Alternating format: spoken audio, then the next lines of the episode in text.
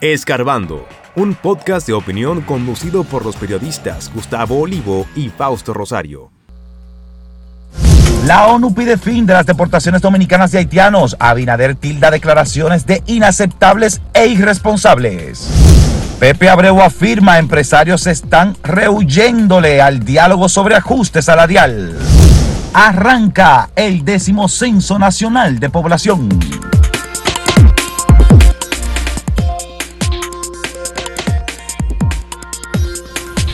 Bueno, el tema haitiano sigue siendo un tema para nosotros bastante importante, no solamente por lo que está ocurriendo en el vecino país, sino situaciones que se dan eh, aquí en nuestro territorio. Ayer, eh, un comisionado de las Naciones Unidas pidió la República Dominicana detener las deportaciones hacia ese país debido a la situación precisamente en la que se encuentra. Algo que no fue bien recibido por el Poder Ejecutivo, específicamente el presidente eh, Luis Abinader, quien eh, tildó las declaraciones de la ONU como irresponsables debido a que ya República Dominicana no puede hacer más de lo que ha hecho para ayudar al vecino país y detener las deportaciones eh, también eh, podría interpretarse como una solicitud que incluso limita los eh, poderes que tiene un Estado respecto, respecto a la migración. Todos sabemos, los Estados son libres de recibir en su territorio a quien quiera y en caso de que una persona ingrese a un espacio eh, de manera irregular, pues obviamente tiene el derecho de deportación si se trata de una situación urgente y la persona pide asilo, pues entonces eh, es otro proceso. Sin embargo, lo de ayer eh, cayó muy mal. Y esto es porque ciertamente República Dominicana ha hecho más que cualquier otro país del mundo con la situación de los haitianos. Ha sido muy colaborador, ha sido muy prudente y también ha buscado la manera de que otros países se sumen en apoyo a este país, a Haití, para que pueda superar la crisis. De hecho, el presidente Abinader más de una ocasión ya ha solicitado precisamente en la ONU que eh, se atienda la situación urgente que tiene Haití y esto todavía no ha calado. Ha quedado simplemente en el discurso eh, de otros mandatarios que han dicho lo mismo, que tienen que actuar, pero no se ha hecho nada todavía para poder ayudar al vecino país de Haití.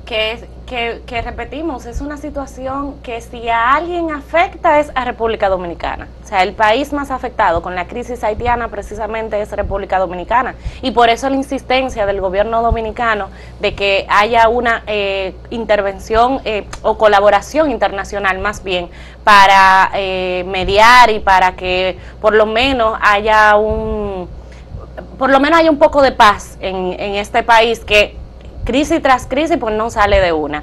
Y como bien dice, pues lo de ayer, lo del comisionado de la ONU, la ONU para los derechos, por los derechos humanos, eh, cayó muy mal porque además él pidió al gobierno dominicano que accione para evitar eh, los actos racistas y xenófobos que dicen y que nos han acusado históricamente eh, que ejercemos contra los haitianos. Pero como bien dice, pues no podemos hacer más y pedir que se evite o que se detengan las deportaciones, pues es una algo que primero la ONU no tiene por qué pedirlo, por qué solicitarlo, porque como bien eh, somos un país soberano y es una manera entonces de cargarnos más. Está bien, hay una crisis humanitaria en Haití, debemos ser colaboradores con Haití, pero eso no necesariamente implica que nosotros nos carguemos más con la inmigración tan grande que hemos tenido a raíz de la misma crisis. Sí, ahora hay ciertos aspectos que este comisionado de la ONU puede exigirle, pedirle a la República Dominicana y es válido. Lo primero es, si bien es cierto que todo país tiene la potestad de deportar a quien se encuentra en su territorio de forma irregular, no es menos cierto que tiene que hacerlo atendiendo a lo que son a lo que es el respeto al derecho a los derechos humanos. Y esto tiene que eh, recordarse siempre. la situación que enfrenta República Dominicana respecto a una migración masiva, pues no dice que tiene que deportarse a todo el mundo de forma eh, burda, es decir, o arbitraria Ahora bien, hay un aspecto que sí nos toca de cerca, y no solamente la migración, porque yo siempre he dicho que la migración es natural. Cuando tú tienes un Estado que no te garantiza eh, nada, como es el caso de Haití, o uno como el nuestro, donde todos sabemos las, dificultades que pasamos los dominicanos, eh, la persona entiende que yéndose a otro lugar lo, eh, puede encontrar eso que le hace falta. Y pues en el caso de Haití, República Dominicana no es diferente. Estamos hablando de un país que es el más pobre del hemisferio y uno de los más pobres del mundo, que encuentra refugio en un país hermano que es pobre también, pero por lo menos tiene mayores recursos que los que y ellos que es lo más cercano que tiene. Y es lo más cercano que tiene, exacto. Pues, ¿qué ocurre? Que lamentablemente ha sido así. Ha ocurrido situaciones en las que las deportaciones son arbitrarias, son, eh, se llevan maltratos, y esto no puede ser. Mm, Es criticable cuando ocurre fuera de otro país, como ha ocurrido con Estados Unidos. Eh, en Estados Unidos pasó, ustedes lo recordarán, hace más de un año, donde se, se grabaron imágenes en Texas de policías golpeando migrantes haitianos. Y esto no puede ser aceptado en ningún país. Y lo segundo es que nuestro territorio también tiene un problema grave. No solamente el hecho de la migración que afecta, que a final de cuentas es lo que más se nota, pero hay un sistema que se ha afianzado durante años de una mafia que trae personas desde Haití. ¿Y qué ocurre? Aquí se le da trabajo a las personas que no tienen un estado regular para que puedan asumir esas funciones o esas labores que nosotros no queremos asumir. Así es. Entonces hay que tener también eso en consideración. Estamos hablando de un equilibrio que tristemente se ha dado por una necesidad en ambas partes. Tenemos a los haitianos que migran porque no encuentran incluso para comer en su territorio y tenemos personas que se aprovechan de esa situación, primero en la frontera, para pasarlos al territorio dominicano y una vez que están aquí, pues la mano de obra es la más barata, como es en todas partes del mundo con los migrantes, y se aprovecha también. Entonces, Eh, eso, perdón, eso, es un, deli- eso es un claro. delicado, una situación delicada. Y está el tema de los delitos en la propia frontera, del, del, del tras- eh, traslado de, de armas ilegales, del mismo narcotráfico, que eso influye mucho en el nivel de, de, migrantes que cruzan y que podría entonces, o, o ha hecho que, que incluso incrementen estos delitos. Y por esta razón, incluso el, el mismo gobierno ha reforzado las medidas de seguridad en la, en la zona fronteriza. Pero como bien dices tú, una cosa no quita la otra. Eh, el hecho de que sí tengamos nuestros, eh, estemos en el, en el derecho de, de, tomar las acciones necesarias para evitar el flujo migratorio, pues obviamente está la parte humana que no debe, no debe de, de incumplirse y no debe de, de maltratarse. Sí, pero es algo importante que el presidente recuerde porque hay que decírselo a él, que decir, van a aumentar las deportaciones, eso no es correcto. Hay todo un proceso que tiene que llevarse a cabo y segundo, hay toda una mafia que tiene que enfrentarse. Así es. Ya lo mencioné, el sector construcción, por ejemplo, todo está lleno de personas que fundamentalmente es mano de obra haitiana. En el sector agrícola también está también fundamentalmente la mano de obra haitiana. Así es. Entonces, sería hipócrita para nosotros decir, sí, que deporte todo el mundo que está de manera irregular en nuestro territorio, cuando la verdad es que todo el dominicano, porque hay que decirlo así, el que consume algo que es producido en nuestro territorio del campo, eh, puede, estar casi puede estar casi seguro que va a tener eh, la mano de obra haitiana por el medio. Sí, así es. Y no es una mano de obra que es necesariamente, eh, eh, como dicen, legal o que está de manera regular en el país. Así que esto hay que considerarlo. Todo el que se está alegrando de lo que dijo el presidente, que lo tome con cuidado, que no es así. Eso se presta para mucho Eh, Eso, y hay que tener, justamente y hay que te iba tener a mucho decir. cuidado. Claro, Se justamente te iba a apoya, se apoya que República Dominicana mantenga su soberanía y lamentablemente por crisis humanitaria atendemos la situación de Haití, pero tampoco podemos eh, hacer más de lo que ya hemos hecho. Ahora, el respeto a los derechos humanos, el evitar la xenofobia, el racismo incluso, ese tipo de cosas sí tienen que tomarse en consideración y no está de más que se diga. Hay que recordarlo siempre. Así que eh, tengan mucho cuidado con las personas que se alegran con el hecho de que habrá más deportaciones porque obviamente estaríamos afilando cuchillo para nuestra propia garganta. Y hay que recordar, bueno, si se va a pagar más, por ejemplo, que los dominicanos puedan asumir los trabajos de la construcción, los trabajos que nadie quiere, pues entonces perfecto, pero mientras tanto ese trabajo tiene que hacerse. Lo que hay que es buscar la manera de regular tanto como sea posible a estas personas que están en nuestro territorio, las personas que no cumplan, pues lamentablemente deportarlas y enfrentar la mafia, que es fundamental. La migración no sería tan amplia si no hubiera personas que se están aprovechando de ellas. Así es, bueno, pues vamos a una pausa, pero antes les recordamos la pregunta del día de hoy. ¿Debilitará candidatura de Abel Martínez la renuncia de Julio César Valentín? sí o no. Vote a través de acento.com.do de nuestro canal de YouTube y las redes sociales.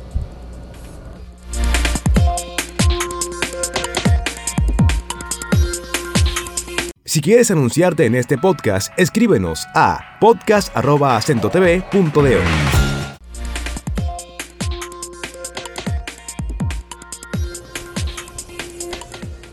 Bueno, y en el día de ayer inició formalmente el décimo Censo Nacional de Población y Vivienda que lleva a cabo la Oficina Nacional de Estadísticas y que habría eh, o había durante varios días eh, eh, tenido grandes expectativas respecto al inicio de, este proyecto que se extenderá hasta el próximo día 23 de este mes.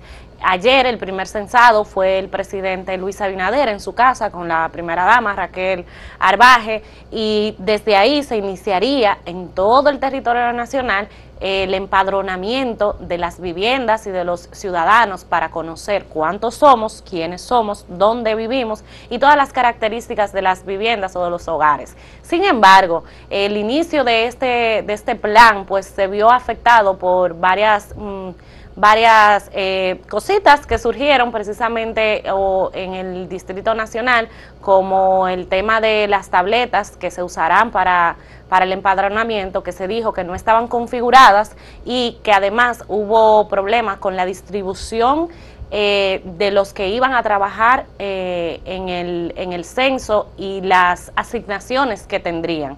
Entonces, esto provocó que por lo menos en el Distrito Nacional, que es lo que tenemos reporte hasta ahora, no se iniciara el censo. No sabemos ya eh, en las demás demarcaciones, pero volvemos a repetir, es, es un plan que tenía grandes expectativas, que supuestamente todo estaba listo, que según la ONE ya se habían eh, preparado y capacitado unos 35 mil empleados para trabajar en ello. Entonces es algo un poco cuesta arriba eh, que ahora cuando ya llega finalmente el día de iniciar el proceso, pues se diga que no se pudo completar o que el, el inicio se vio afectado por estos temas que debieron de solucionarse desde antes, porque supuestamente desde hace meses ya se estaban preparando todos los que iban a empadronar. Llama mucho la atención esta situación porque la verdad, como bien señalas, o sea, no es una cosa que se improvisó la semana pasada, es algo que en lo cual se viene trabajando por meses.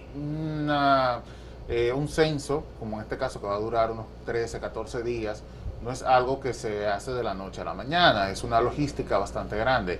Y entendemos que bajo esas condiciones, ¿verdad? El equipo ya debió estar eh, completamente revisado, completamente sincronizado. No era algo que debía de suceder ayer. No, no era algo que debía de suceder. Se entiende como dicen, bueno, es el primer día. El primer día sirve muchas veces para afinar algunas cosas. Entre ellas, por ejemplo, que, el personal que estaba censando pues reconociera el área a la que se le había asignado. No, Pero había gente que no sabía para dónde no, No, o si tú me dices que, que esas cosas sucedieron en, en, en localidades remotas, donde falla el internet, donde incluso eh, probablemente ni siquiera el, sistema eléctrico esté bien, donde haya problemas para llegar por el tema de transporte y la carretera, pero fue en el distrito, en Santo Domingo, donde se supone que debió de ser el centro, debe ser el centro de este gran proyecto que hemos defendido tanto, precisamente por el impacto positivo que tendrá para el desarrollo del país. Señores, aquí esto es un país que no tiene estadísticas nos faltan estadísticas y hacer este, este eh, o llevar a cabo este censo nos permitirá asimismo tener datos precisos de toda la población para las políticas públicas, para el desarrollo del país y para todas las cosas que necesitamos. Para todo se necesita estadística. Sí, claro. Para todo, absolutamente para todo. Incluso hay cosas que se van a preguntar que son importantes. Por ejemplo, si una persona que vive en una, en una residencia eh, tiene algún tipo de discapacidad o si tiene alguna, algún inconveniente de salud. Y eso es fundamental, ¿por qué? Porque esto te permite afinar las políticas sanitarias para beneficiar a la población. Nosotros hemos tenido, cuando empezó el año escolar, eh, tuvimos problemas con la inscripción en, en, las escuelas. Y esto, pues, eh, sabiendo cuántas personas residen en un lugar, pues podría afinarse. ¿Hace falta una escuela nueva? Pues entonces se puede construir. Porque Y el así- problema de las escuelas fue precisamente que ah, como la pandemia obligó a mucha gente a pasarse al sector público, pues aumentó, aumentó la la, cantidad la- de estudiantes y no habían escuelas para cogerlos a todos. Entonces, como bien dices, un censo un- o tener estadistas, es- eh, estadísticas específicas, pues contribuirá a que si falta una escuela, pues se vaya a la escuela. A que si falta, por ejemplo, el tema del agua potable en los hogares, saber cuántas casas, cuántos hogares no tienen agua potable y construir, por ejemplo, un acueducto. También está el tema migratorio, que se ha criticado mucho y los, los eh, opositores al gobierno y los que eh, han intentado boicotear este plan de, de censo, pues han tomado por el lado migratorio de que eso es para darle ya cabida a los haitianos y todo eso, pero eso no tiene nada que ver, simplemente se va a tener estadísticas de cuántos migrantes hay en el país. Sí, y mira, algo tonto, porque pienso, bueno, si ellos dicen que la cantidad de personas migrantes que hay en República Dominicana son 3 millones, lo bueno es que se censen y se les dé la razón a ellos. Exacto. Pero no, no quiere que se cense, no sé por qué, la verdad, yo me pregunto que qué beneficio tiene eso, al contrario, eso no permite que las políticas se puedan, eh, pues, eh, emplear de manera correcta. Hoy es el segundo día, veremos cómo eh, continúa este proceso, ojalá que sean situaciones Que ya se superadas. claro. ¿Por qué? Porque es un trabajo bastante arduo. Tenemos poblaciones que son, por ejemplo, en el distrito bastante grandes, bastante grandes y que necesitan ese proceso para poder determinar cuántos somos. No sabemos. Tenemos un estimado de cuánto Un podríamos estimado. ser, pero con eso no se hace una buena No, y que recordemos que, que hace, ¿cuántos años? Creo que 14 que no se hace un censo. El último intento fue en el 2000, y digo intento porque eso fue algo que fue por arribita solamente, fue en el 2010. O sea, ah, bueno, no- exacto. No y, es una, no es un ejercicio debe- bien, bien, no fue un ejercicio bien aplicado. No, y se debió de hacer en el 2020, pero precisamente por el tema de la pandemia no se pudo.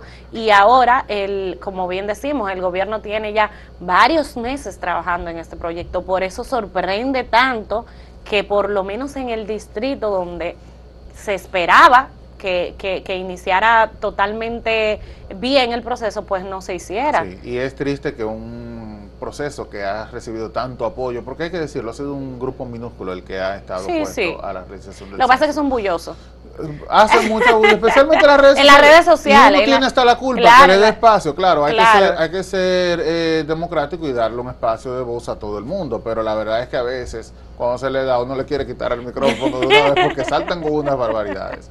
Pero bueno, vamos a ver cómo avanzamos. Hoy, esperemos que pueda Claro. resolverse. Hoy mismo a más tardar, porque hay que empezar con este proceso lo antes No, y, y recordarle y pedirle también a la población que por favor apoye el censo, que los reciba en su casa, no tiene que dejarlo entrar, recordar que no tiene que dejarlo entrar al, al empadronador a su hogar, puede recibirlo en el pasillo, puede recibirlo en el patio, porque la idea es que le tomen sus datos, entonces no tiene que recibirlo, no es obligatorio tampoco, pedimos colaboración y que se apoye el censo, pero usted no está obligado, si no quiere participar, eh, participar, porque eso es un aspecto que ha eh, manejado la ONE, la Oficina Nacional de Estadísticas, que a pesar de que hay una ley, porque está desfasada, que, que ya eh, lo que establece no, no se va a aplicar, como por ejemplo multas a quien se niega a dar información y eso, pues sí ha pedido la- la- el apoyo de la población, pero ha dicho que no es obligatorio, que es un censo de derechos, si usted Claro. quiere. Ahora, es bueno y sería bueno que usted colabore para precisamente todo lo que hemos dicho, porque tengamos estadísticas oficiales, estadísticas Sí, hace, bien. hace falta. Si hablamos de políticas públicas, la verdad no puede hacerse una exigencia por un lado y no participar cuando Así nos es. toca, que es nuestro deber, eh, decir cuántos somos, eh, qué, eh, eh, cómo estamos eh, compuestos en nuestros hogares.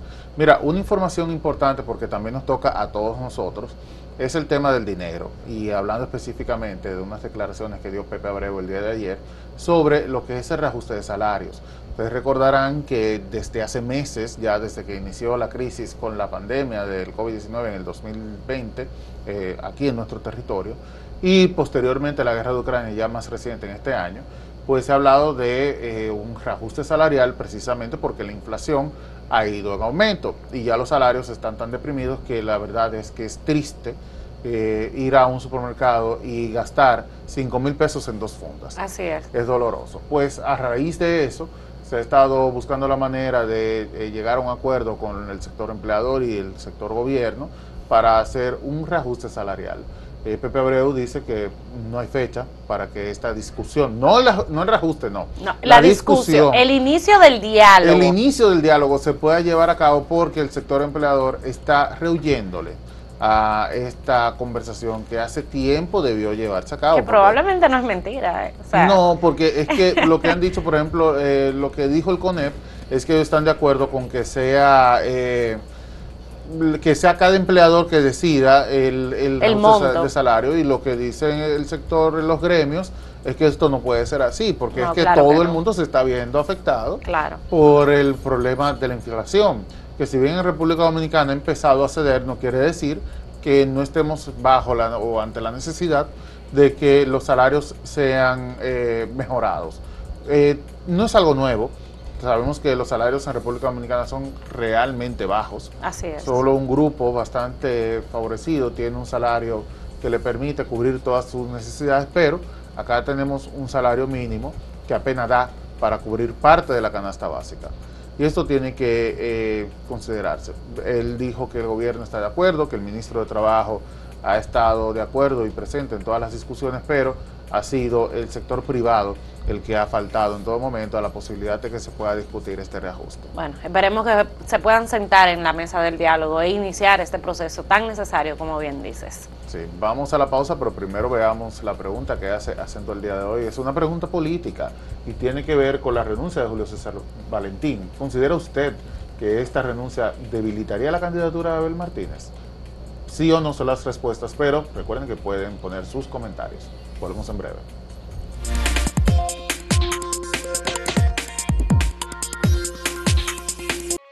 Síguenos en redes sociales, arroba acento diario y arroba acento TV.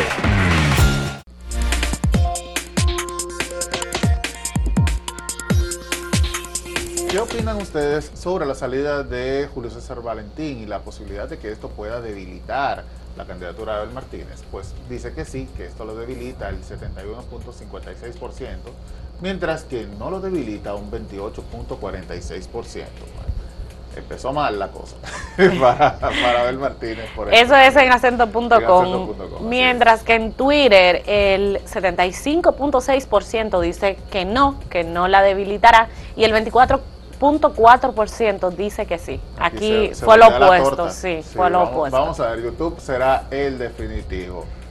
Dice en YouTube el 79% que sí le debilita, mientras que el 21% dice que no, que la candidatura de Abel Martínez está construida en Bueno, pues ganó el sí. Ganó el sí Por lo menos 2-1. Sí, vamos a ver qué dice la gente. También esto es importante, ver cada... Algunos comentarios. Dice Lucy Díaz, Abel está posicionado muy sólidamente en los corazones dominicanos y en las estructuras dirigenciales. Esta absurda renuncia lo que hace es debilitar y aniquilar al propio Julio, César, Valentín. Lucy entiende que no, que no le debilita y que quien se afecta es Julio César. Dice Henry Genao el que tiene la simpatía o intención de votar por Abel no va a cambiar porque este se fuera. No, eso es cierto. Sí, tiene mucha, mucho sentido, claro. Sí, quien le va a brindar el apoyo a Abel no va a cambiar de opinión. Mientras que a Nica Martínez esto no le afectará, se va a uno y vienen 100. Abel Martínez, presidente de 2024. Bueno, eso de que llegan 100 hay que ver. No, es que miren, se puede decir lo que sea, pero Julio César era, era una figura muy Exactamente, porque es un dirigente. Y es un dirigente de larga data. Claro, claro que sí. Dice Nercido Familia, como dijo Julio César Valentín, el PLD necesita una carpintería y radiografía antropológica tanto en el comité central como en el comité político. Tiene que, hay que hacer una revisión. podría caber una reestructuración. Dice Abel Alberto Paniagua, ya la carrera política de Valentín está en declive. Valentín murió políticamente. Bueno. No, me parece, pero la, eh. verdad es que hay quien puede entender que su salida no fue lo correcto y es su opinión. Dice Nercido Familia, esa candidatura de haber se verá más difícil cuando en los próximos días más gente del comité político se apeen del barco hacia otras organizaciones políticas del espectro dominicano. Bueno, no le augura nada bueno. Mientras que Sunilda Maritza Sánchez, no. él no es tan importante, no tiene seguidores, no. Lleva gente, no lleva gente a ningún lado, solo los de su familia y no todos son de un mismo partido. No, Esto hay que verlo, por, lo mismo de, que es un gran dirigente, o un dirigente por lo menos con una larga data dentro del PLD y, de la política dominicana. figuras muy altas dentro del partido y en la política dominicana. Máximo Laureano, que como todos los días nos tiene las últimas informaciones desde la zona del Cibao. Máximo, buenos días, adelante. Saludos compañeros, gracias. Iniciamos en la sede de la Policía Nacional en Santiago. El vocero de la institución, capitán Fernando Pérez Valerio, ofrece algunos detalles en relación a cuatro personas que han sido apresadas y que estarían vinculadas a la muerte de la señora Ana Francisca Gómez Amaro, quien fue baleada el pasado 7 de octubre mientras conducía su vehículo en la avenida 27 de febrero, justamente en el barrio Libertad. Estos allanamientos han traído como resultado cuatro personas detenidas. Esas cuatro personas, hay tres hombres y una mujer. De igual manera, tres armas de fuego tipo pistola, 81 eh, mil pesos en efectivo, 7 celulares. Estos casos están directamente relacionados a lo que es la muerte de Ana Francisca Gómez, eh, mejor conocida como la patrona. Sobre este caso, el Ministerio Público ha informado que se han iniciado los procesos de lugar para hacer la solicitud de medida de coerción.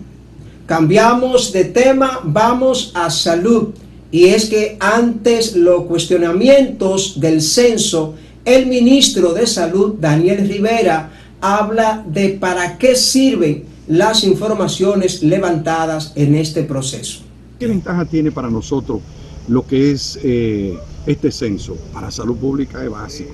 Para yo saber cuántos infantes tenemos en la primera infancia, en la segunda, los adolescentes, los adultos mayores, para establecer hasta lo más simple, yo programar la vacunación anual. Tengo que saber, por ejemplo, para comprar influenza, cuántos adultos mayores hay que tengo que comprar, no por una aproximación como le estábamos haciendo. Ahora vamos a ver qué cantidad tenemos que invertir, por ejemplo, para la vacuna del polio, para sarampión, para el caso de la influenza, para las embarazadas, para el caso, por ejemplo, del adulto mayor con la neumococo. Este programa de vacunación en una parte. Ahora, segundo punto, para establecer unidad de atención primaria. También voces del sector empresarial de Santiago, en este caso Miguel Lama Rodríguez, quien representa la Corporación de Zona Franca de Santiago, y Sandy Filpo de la Asociación de Comerciantes e Industriales de Santiago, hacen un llamado a la población a que apoyen el censo. Nosotros entendemos que debemos apoyar el censo y hacemos un llamado a la población para que la población apoye el censo y que todo el que esté identificado, debidamente identificado, que vaya a empadronar cada una de las viviendas, pues se le permita las informaciones que son del lugar y que requiera. Si no hay información, no podemos medir las cosas, no podemos planificar adecuadamente, ni podemos empezar proyectos que ayuden al desarrollo nacional. Por lo cual, nosotros hacemos una invitación a la población general que participen activamente en el censo sin temor y que den los datos que van a reflejar hacia dónde nosotros queremos ir en el futuro. Y regresamos con el ministro de Salud, Daniel Rivera, pero esta vez para hablar de las exigencias, las manifestaciones que han estado haciendo los integrantes del Colegio Médico Dominicano y otras organizaciones en contra de las ARS y la AFP. El Consejo Nacional de la Seguridad Social en la mañana de hoy con Luis Miguel de Camp, ya por solicitud del Gabinete de Salud que estamos presidiendo, estamos haciendo todo el objetivo para que nos sentemos, las ARS, los prestadores y el Estado lo que busca es el bienestar, porque hay, Fíjate que, el, como yo sé que tú eres público o privado, no, lo que tenemos que buscar es el bienestar. Cuando hay una enfermedad, no podemos decir si es de una ARS privada o una ARS pública. No, tenemos que darle el servicio a todas. Y el colegio médico, yo estoy seguro que va a temperar en, esta mesa de negociaciones, igualmente que debe haber equilibrio. Distante, pero pendiente. Actualidad y objetividad desde Santiago. Siga con la programación de Acento TV.